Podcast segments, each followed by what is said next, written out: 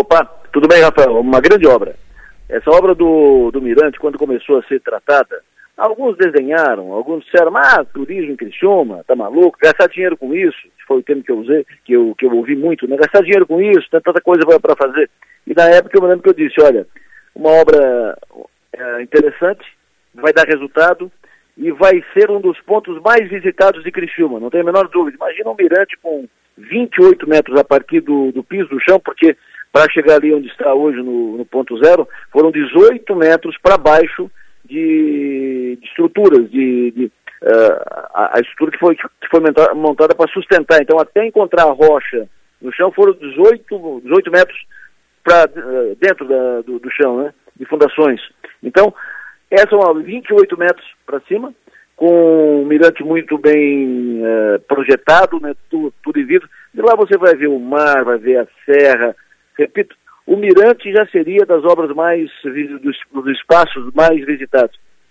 Salvo melhor juízo, cantei, na, cantei a pedra na época e vamos conferir no ano que vem. Será uma bola dentro, como foi o Parque das Nações, como foram os outros parques. Vai, uh, vai, vai cair no gosto do povo esse mirante. Ainda mais que, além do mirante, foi criado em torno do Parque do Morro Sequinel, uh, tem o Parque astronômico na frente, que é no outro lado da, da rua, e que vai ter o planetário e vai ter tudo isso. Então vai mudar completamente aquela região toda ali. Vai ficar muito bonito, uma obra que fica pronta. O Parque Astronômico fica pronto em janeiro e o Mirante fica pronto em junho, julho. Amanhã, inclusive, vou trazer mais detalhes sobre isso no programa, o próprio, próprio Salvar falando da obra, o chefe da, da obra falando sobre os problemas que enfrentaram, uh, a, a projeção, uh, o que, que vai ser feito, o que, que vai ter ali. Eu falei de política com o Clésio, fiz uma entrevista com ele que eu vou colocar no ar amanhã. Eu disse que não vou antecipar aqui tudo que ele vai dizer, só, só vou dar um spoiler. Ele me garantiu que não considera a possibilidade de sair do PSDB. Mas é claro que vai aguardar o resultado da eleição para se posicionar, para avaliar, para decidir rumo. O Clésio é cada vez mais o maior ativo eleitoral do PSDB em Santa Catarina. Sai dessa eleição, embora não tenha eleito seus candidatos a deputado nem ao governo, mas o Clésio sai dentro do PSDB muito forte, muito forte. É o maior ativo eleitoral do PSDB em Santa Catarina. Ouso apostar que ele vai assumir o comando do partido para tentar reestruturar o partido para a eleição 2024 também, mas principalmente para a eleição de 2026. E deve correr o Estado para isso. O Clésio tem um projeto de ser candidato a governador? Não, não seria nessa agora, mas na de 2026. Trabalha nisso. Uh, nós vamos conversar um pouco de tudo isso amanhã, pela manhã, com o prefeito Cláudio Salvaro sobre política, eleição, futuro político, uh, composições, alianças. Amanhã pela manhã ele fala conosco. Bom, o governador Moisés deu entrevista hoje na, na sua maior, uma entrevista exclusiva. Ele falou de política.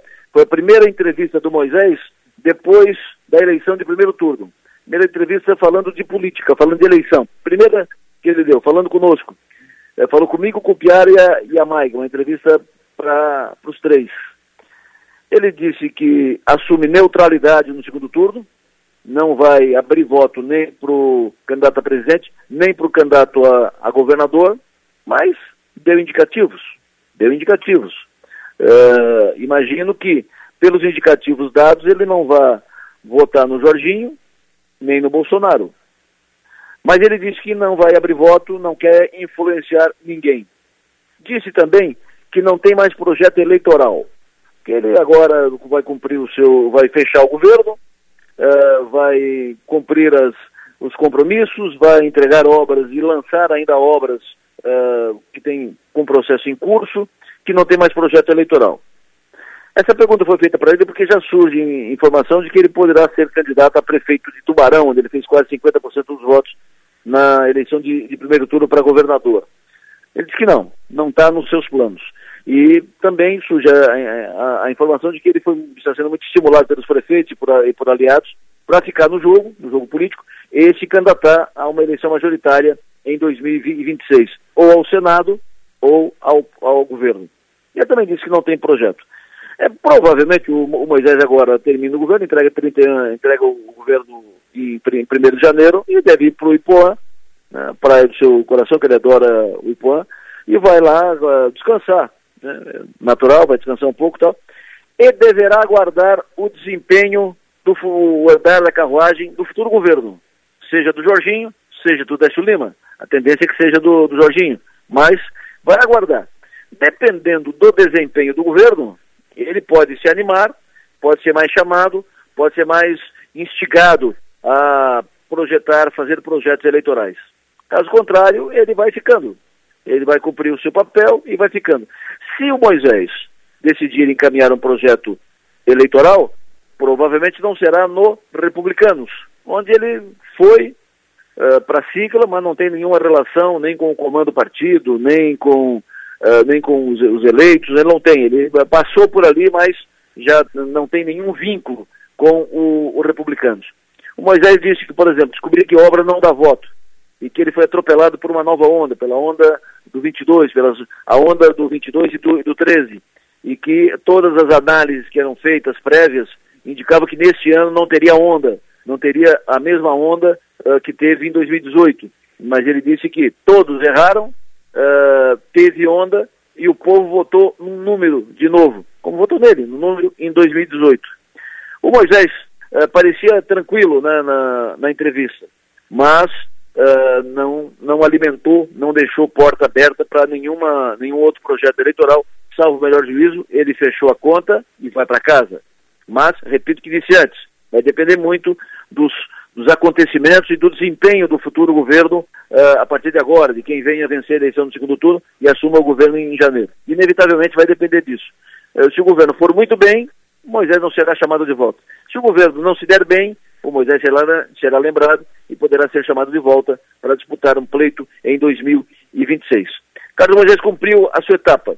Fez um governo uh, com marcas importantes, fez uma, um reequilíbrio da, das, das, finanças, das contas públicas, distribuiu muita receita, distribuiu muitos recursos nos municípios, e aí ele descobriu que obra não dá voto, mas isso já era, já era dito antes, né, porque uh, uh, ele apostou muito no empenho dos prefeitos, no apoio dos prefeitos.